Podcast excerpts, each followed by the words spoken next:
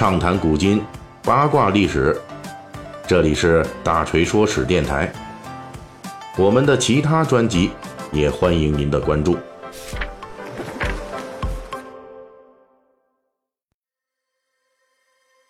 咱们《三国演义》的细节解密啊，最近聊的都是与董卓、李傕乱长安同一时期的东汉时期的其他地区的军阀。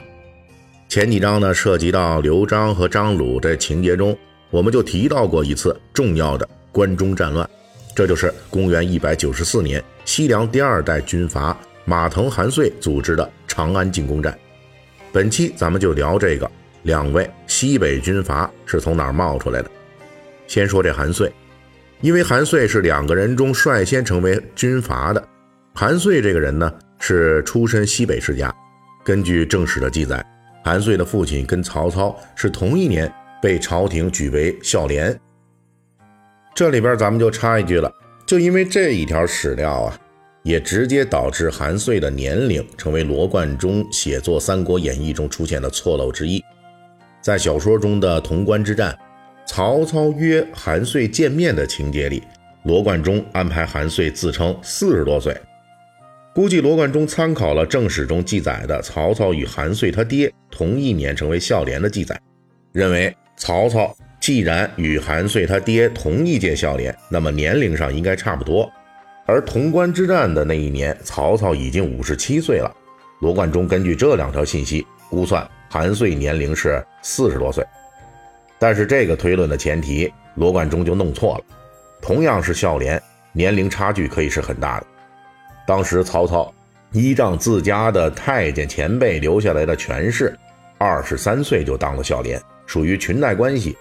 可是呢，跟曹操同一届的孝廉，很多人呢都没有这样的太监亲戚，所以同一届的孝廉普遍比曹操年纪要大。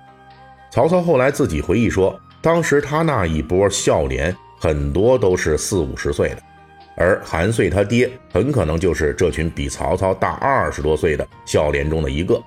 因此，韩遂至少年岁跟曹操是相当的，甚至还要大一点。虽然说通过孝廉这个事情来推测，韩家跟曹家这种依靠祖荫和太监发达的暴发户那是不能比的，但是呢，在西北这种穷山恶水的环境里，名门望族本来就没几个。韩遂他们家能够出孝廉，也说明韩家在当地是比较有名望的。在西北兵荒马乱的这种穷地方。韩遂很快就积累了自己的名望，这个名望一方面来自于自家的声望，另一方面韩遂自己也确实有能力。咱们之前在说董卓和西凉五人集团的章节里边就提到过，在西北凉州啊，能出名的最快途径就是打打仗。韩遂就是这么着出名的。在汉末三国时代，最早反抗朝廷的韩遂可以算一个。公元一百八十四年。在东汉王朝被黄巾起义所震撼的时候，西北羌胡少数民族联合当地盗匪，推举北宫伯玉李文侯为首领，杀官造反。之后，这股人马看中了当时名声在外的边章韩遂，把这俩人给绑架了。通过这种方式，把韩遂拉进了造反阵营。韩遂这时候还叫韩约，因为被裹挟进了造反队伍。怕牵连家族，所以改名为韩遂。韩遂虽然是被裹挟造反，但是适应能力很强。被动加入之后，很快就反客为主。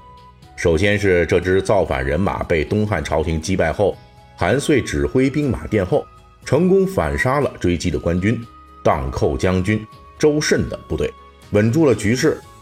随后又过了两年多，也就是公元一百八十七年。韩遂已经能够完全掌握这伙人马了，他把当初带队的北宫博玉、李文侯以及边章都给杀掉了。那个当初被迫加入队伍的韩遂，摇身一变就成了造反头子。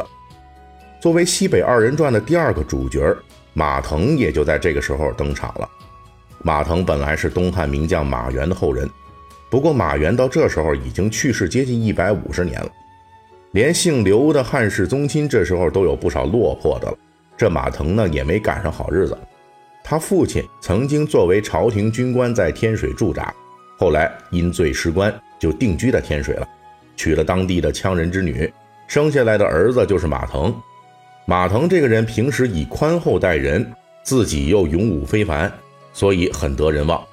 公元一百八十七年，凉州刺史招募各郡之兵进剿韩遂，大军在途中哗变，马腾等人都拉着队伍造反，杀掉了凉州刺史，与韩遂会合。至此，以马腾、韩遂为首的西北凉州第二代军阀终于出现了。查看马腾、韩遂军队的发家史，我们不难发现。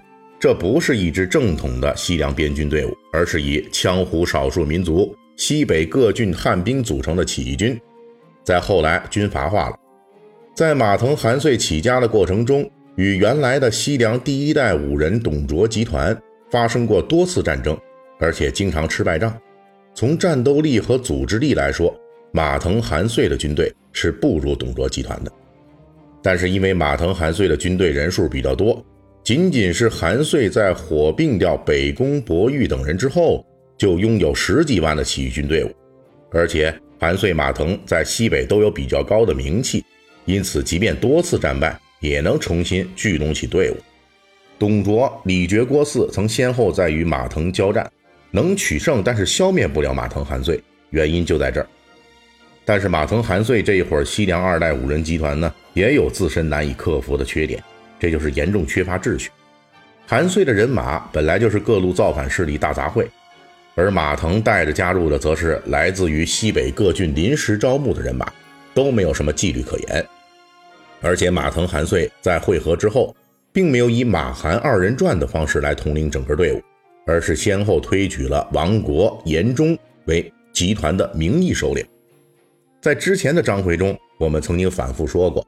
刘表、刘焉等人之所以会被人推举为名义首领，主要原因都是一个，那就是当地的集团内部无法统一，需要一个人形旗帜。看马腾、韩遂在历史上也出现了类似的推举名士为头领的举动，不难推测，马腾、韩遂所代表的西凉第二代五人集团内部更涣散，组织也更松散。马腾、韩遂只是其中势力比较大的两支，并不能有效统合其内部势力。这种内部的松散，造成了其严重后果，甚至比马腾、韩遂常年作战缺乏政治经验还要致命。它导致了马腾、韩遂集团比上一代西凉五人集团的成就更低，坐拥数十万军队，却连关中都迟迟夺不下来。先是被李傕、郭汜的西凉残兵所狙击，后来又被曹操、钟繇的羁绊之策耍得团团转。由于内部的整合失败。马腾、韩遂集团始终无法统一步调，一致对外，这也就决定了汉末三国之际一个看起来武力强大却碌碌无为的军事集团的最终命运。马腾、韩遂集团这个无法克服的缺陷，最终导致了他们的势力的瓦解。我们这一期呢，只是讲西北二人转是怎么兴起的，至于他们是怎么灭亡的，这些相关内容，咱们还会在未来的潼关之战的章节中继续为您讲述。好了，最后我们还是要感谢一下上一周打赏的这些粉丝们啊，啊，柳州一起做作业，樊立斌放生第一，陈全 BG，爬爬迷，还有 Olay，OK。本期大锤就跟您聊到这儿，喜欢听您可以给我打个赏。